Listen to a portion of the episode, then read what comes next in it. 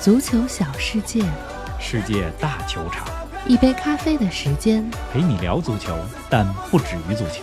卡塔塔尔尔世世界界杯杯，我我们们在在现现场。世界杯第十六日，日韩被淘汰，巴西、克罗地亚会师八强，日本倒在了点球大战上。但这届世界杯已是历史最佳，克罗地亚门将三度扑点，这让你想起了谁？内马尔回来了，桑巴军团的进攻极其丝滑，马儿对巴西的争冠有多重要？今晚凌晨，西班牙、葡萄牙分别迎来暗藏杀机的对手。更多精彩内容尽在本期世界杯早咖。听众朋友们，大家好，欢迎来到今天的节目。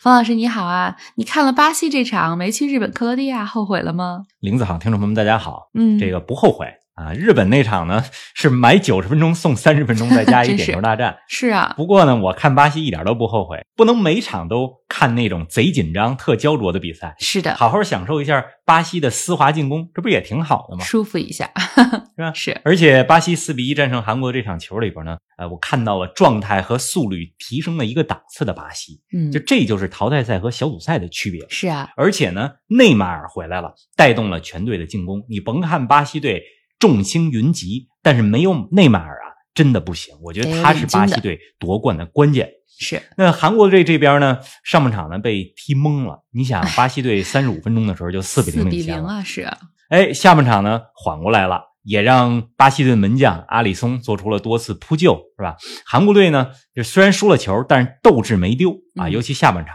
面对巴西呢，还打进一个球，哎，也算不错。是还有一点呢，就是让我觉得今天这场球没白去是什么呢？就巴西和韩国这场比赛是在九七四球场进行的。啊，九七四球场之前给大家介绍过，九百七十四个集装箱，是九七四是卡塔尔的电话区号。那么这届世界杯之后，这个球场就被拆除了，而巴西和韩国的比赛就是拆除之前的最后一场比赛。哦，已经是最后一场了。哎，今天呢也是跟九七四球场说一句再见。嗯，哎，咱们还是先来说说日本和克罗地亚啊。点球大战当中，日本四个点球踢丢三个，这什么情况？啊这一到点球大战吧，就这事儿呢，它就超越了技术层面。嗯，我看赛后有人说啊，说这个日本队怎么跟国足水平似的，踢点球踢丢那么多。当然了，我觉得大家可能是调侃，是开玩笑，但是经常看球的都知道，一旦进入到一百二十分钟之后的点球大战，这和水平，就是你技战术水平、脚底下活儿没有特别大的关系。嗯，你看日本队踢丢点球的这几个人，咱们数一数，是吧？南野拓实、三山勋、吉田麻也。南野拓实和三山勋这都脚法不错啊。吉田麻也是作为当时的场上队长来踢这个点球，应该说都是选出来的球员，或者说日本全队的脚下技术都不错。对啊呀、这不是个技术问题，它是个嗯心理问题、心理状态的问题。是你这日本呢，真的是可惜。你看，二零一零年南非世界杯，当时日本对巴拉圭零比零吧，打到了点球大战。那场比赛呢，日本是三比五输了。当时呢，就踢丢了一个点球。踢丢点球的是谁呢？如果没记错的话，是居野佑一嗯，啊。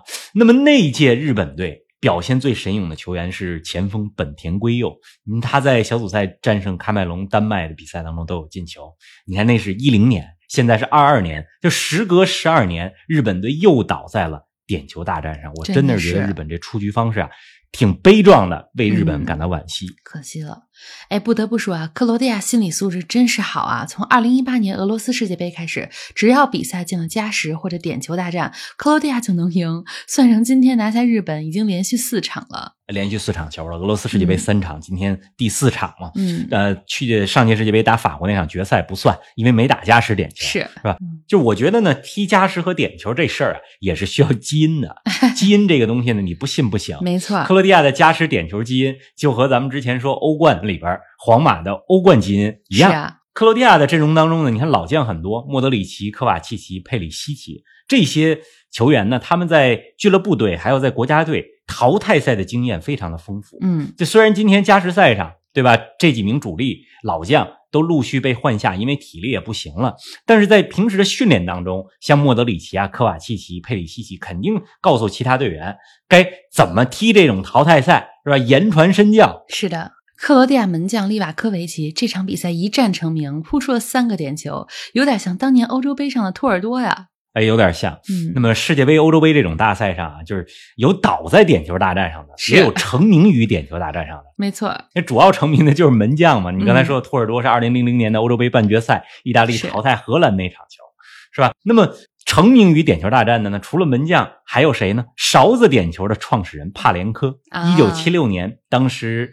欧洲杯的决赛。捷克斯洛伐克队战胜了德国队，点球大战当中，就帕连科踢出了勺子点球，没错嗯因此就有了勺子点球这回事儿，是吧？咱们回来说这个利瓦科维奇，利瓦科维奇呢，他效力于克罗地亚国内联赛的萨格勒布迪纳摩，哎，这场比赛呢，他扑出了三个点球，成为世界杯历史上第三位单场扑出三个点球的门将厉。害，前面有谁呢？二零零六年，葡萄牙的门将里卡多，嗯呃，对阵英格兰扑三个。哎，二零一八年，克罗地亚的门将苏巴西奇，也是克罗地亚，然后上届对丹麦扑三个。是哎，利瓦科维奇是第三个人。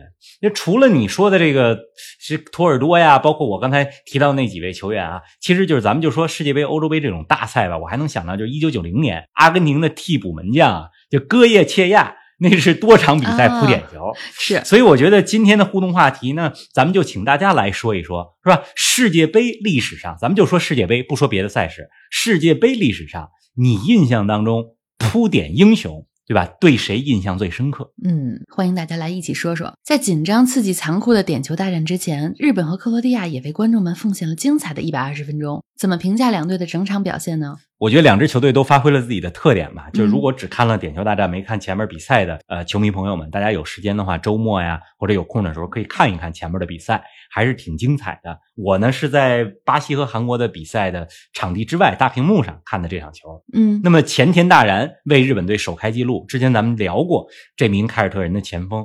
大光头，哎，特别擅长什么呢？在前场搅和。你看，今天他就是在门前觅得良机，把球打进，让日本队领先。那为克罗地亚队扳平的是谁呢？佩里西奇，就嗯佩剑又出鞘了。你看他那头球攻门，距离多远，而且直奔球门的死角。这佩里西奇啊，我之前就说过这样的话，就是他太全能了。之前几周的时候，前几周吧，就是我在热刺球场看热刺和利物浦那场英超的比赛，是，当时热刺锋线缺兵少将啊，孙兴民有伤也打不了啊嗯，好几个其他人，李沙利松好像也打不了。那让佩里西奇打前锋，打得相当好，所以你看他全能不全能？而且这个球呢，克罗地亚好像是洛夫伦吧，给这个。佩里西奇送的助攻，这好像有点倒过来了。就按说就是边锋佩里西奇给洛夫伦送助攻还差不多，有点意思。是啊，日本的世界杯前定下了打进八强的目标，结果距离八强只有点球大战的距离。很多年后，人们再来评论日本队在2022年世界杯上的表现的时候，你觉得可以说是一次成功的世界杯之旅吗？成不成功啊？我觉得要从哪个角度来说啊，嗯就是从过程来说啊，那是很成功的。是，啊战胜德国、西班牙啊，而且别忘了克罗地亚也是上届亚军，点球大战才输给了克罗地亚，也是怎么说呢，也是站着输的吧。对啊呀、日本队遇到的这些对手含金量都很高，没而且错大家别忘了，整个的过程都是荡气回肠，嗯，对德国、对西班牙都是在零比一落后的情况下，是吧？短时间内扳平及反超，在逆境中取得胜利。是的所以我觉得这届日本队啊、一定是被记住的。那嗯么这届世界杯之旅，我觉得是日本队有史以来最成功的一次世界杯之旅，就是因为含金量高，战胜的对手比较强。那你从结果来说呢，就是说嗯日本队想进八强、这个目标已经喊了好多年了。对啊呀、就是进八强这个结果来讲没拿到，嗯，是吧？进十六强已经进了好几次了，如果没记错的话，这次好像第第几次？第四次了吧，是吧？那么你从另外一个角度也可以说是什么呢？跟克罗地亚都抵打到点球大战了，是吧？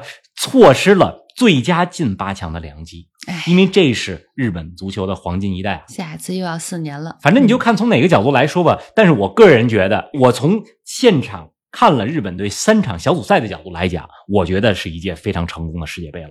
嗯。您正在收听的是《足球咖啡馆》，一杯咖啡的时间陪你聊足球，但不止于足球。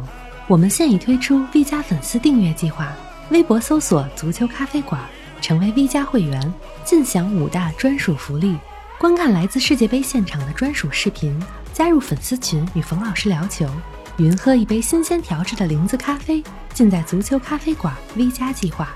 十一月至十二月，我们将在英超和世界杯现场。现在成为 V 加会员，抢先观看独家内容哟！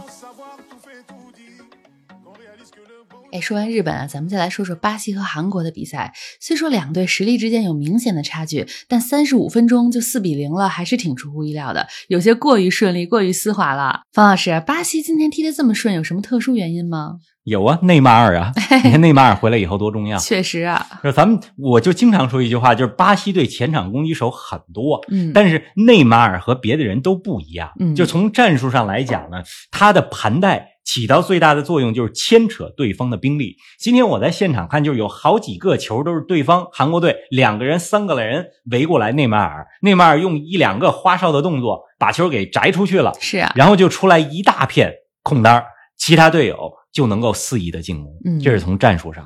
那再从气质上来说啊，就巴西国家队，了解巴西足球的人都知道，巴西队不仅有强大的整体，还需要什么？需要个性，是需要英雄， 是吧？贝利，包括大罗纳尔多，外星人罗纳尔多，嗯这都是有个性的球员啊，是吧？你没有个性的巴西队，就不是桑巴军团。确实啊，所以内马尔就是这支巴西队不仅是天才，也是个性的传承者。嗯，还有一点呢，就是内马尔回来了，他可以带着巴西 玩儿啊。你看今天玩起来了，每个进球之后，带带着大家那个庆祝动作，嗯好像帕奎塔进球之后吧，打进第四个球之后，内马尔跟他一块儿在那儿跳舞，跳舞跳的叫什么舞？摇头舞还是什么舞？ 哎，而且这场比赛呢，值得一说的是，帕奎塔和维尼修斯这两个人打进了他们职业生涯的世界杯首球。嗯啊，为他们感到高兴。嗯，真的是挺棒的。哎，巴西和韩国的比赛，整个上半场可以说是一场攻防演练的训练赛啊。看似是训练一样轻松啊，但这背后其实是巴西球员的全神贯注。嗯，至少比赛前六十分钟吧，我觉得非常的全神贯注。是，就我说几个细节啊，来说说，就有一个球呢，就是蒂亚戈·席尔瓦和马尔基尼奥斯两个人，就是说他们两个人默契非常非常默契，就一个人上抢的时候，另外一个人过来补位，嗯就两个中后卫，两个老将，比赛经验即使很丰富，但是始终警惕。是，那么下半场开始之后，巴西队还有一个细节，就是说巴西队前场丢球，韩国队中场把球权拿回来了。这个时候，巴西队四个人过来围抢韩国的一个队员，就那球虽然犯规了，但是主教练蒂特为球队鼓掌。嗯，就是说这种比赛态度，在韩国后来进球咱们另说，对吧？但是在比赛的大部分时间里，面对比自己弱的韩国队，在领先的情况下，巴西的比赛态度还是不错的。是当然到后来就是也没必要把韩国给打花了。了，是吧对， 那么随着随着比赛的进展，巴西也胜局已定了。韩国呢逐渐适应了节奏，也创造出了不少机会。所以呢，阿里松做出了几次扑救，韩国后来也进了一个球。确实是。上半场比分零比四的时候，可能很多韩国球迷都会担心这场比赛是个高比分的惨案啊。好在巴西队没有玩命打，韩国队下半场也找回了一些信心，还打进了一个球。怎么评价韩国队的表现呢？尤其是下半场，韩国队啊，从上一场赢葡萄牙到这场输巴西，其实自身没有太大的变化。嗯，唯一的变化呢，就是主教练本托坐回到了坐垒 席上，是，是吧？ 停赛结束了。嗯那巴西队呢，本来实力就更强，而且这又是淘汰赛。那韩国上一场赢葡萄牙，葡萄牙小组最后一场已经出现了嘛，有点放水。嗯，所以就是说，韩国队今天零比四的时候，其实崩盘很容易。对啊呀、就如果真是大比分，什么零比七、零比八输给巴西，那么之前小组赛出现那个功绩，咱就就被磨灭了。是啊，这说明什么呢？韩国主教练在中场的时候对球员战术调整、心理调整起作用了。嗯。总之呢，我觉得韩国能够有这样的平台和巴西掰手腕，已经是一种成就了，而且是世界杯的淘汰赛。也算是一次体验了。嗯，哎，昨晚的九七四球场里啊，看上去又是一片黄色海洋。现场巴西球迷的助威声，应该也是压过韩国球迷了吧？这巴西球迷啊占绝对的数量，因为巴西球迷呢提前买了不少票。这场比赛呢是 G 一对 H 二，就 G 组第一对 H 组第二。嗯是那巴西球迷肯定知道， 都他们肯定是小知道。组第一嘛是，啊那么韩国的啦啦队呢，其实很热烈，但是人数没有小组赛那么多，嗯因为不少韩国人请假，应该也是请到小组赛结束就就回差不韩多国了回家了。嗯、是吧？哎，咱们听听现场的助威音效吧，因为什么呢？就是韩国球迷也有助威声，但是完全被巴西给压过去了。咱们听一下。好的，咱们来听听巴西球迷的声音。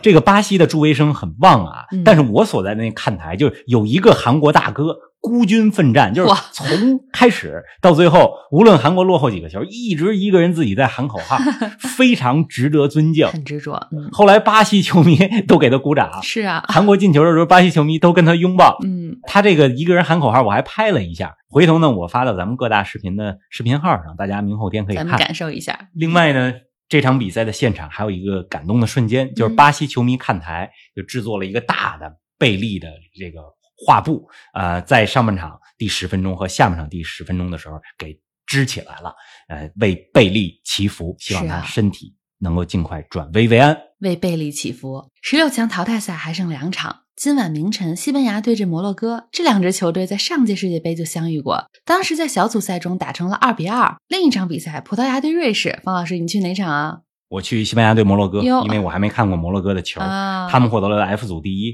是吧？小组赛当中只有三支积七分的球队，嗯那摩洛哥就是其中一个。是而且呢，摩洛哥球迷特别多，这它属于阿拉伯国这家，倒来卡塔尔是也很 方便。这几天有人就问我说有没有摩洛哥的票啊？我说我这票可不卖，我这票是自己 留着看的，是啊，是吧？你给我多少钱我都不卖。对，哎，这两天我看有人说啊，说这西班牙是不是状态突出太早了？嗯一上来七比零干掉了哥斯达黎加啊，然后平了德国，输了日本。嗯嗯、但是我觉得啊，就是恩里克的这支西班牙队实力是很强的。去年欧洲杯上也练就了一番打淘汰赛的经验。去年欧洲杯半决赛和意大利点球虽然输了，但是那场比赛让我对西班牙的印象非常深刻，嗯踢得真好。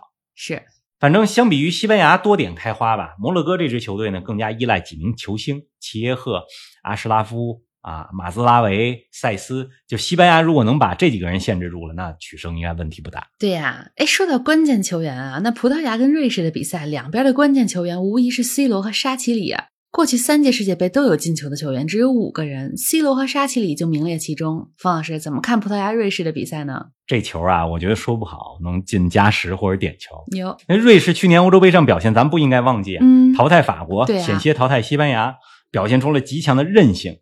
而且相比于去年的夏天，瑞士队现在是吧？队长扎卡，后卫法比安·舍尔，这纽卡的后卫，就这两个人状态比去年更好了。嗯中前场沙奇里、弗洛伊勒、恩博洛状态齐佳。嗯，那葡萄牙这边呢？当然了，葡萄牙更强嗯。葡萄牙这边呢，C 罗依然是最后一击的关键人物。确实，啊，C 罗呢不会轻易让这场比赛成为自己的世界杯绝唱。哎那肯定的。关键时刻还是能站出来。嗯，而且葡萄牙的进攻核心毕费上一场比赛打韩国也轮休了大半场，所以我觉得应该没有什么问题。嗯，嗯，其实葡萄牙最让我担心的呢，就是还是中后卫，因为瑞士的恩博洛、塞菲洛维奇这前锋都是很有冲击力的，看葡萄牙的中后卫稳不稳。嗯总之，我觉得葡萄牙和瑞士会是一场很焦灼的比赛。值得看的比赛。嗯，好了，方老师，那你今儿早点休息，咱们明天赛后再连线。好嘞，明儿见。然后后天呢，咱们终于可以歇班了，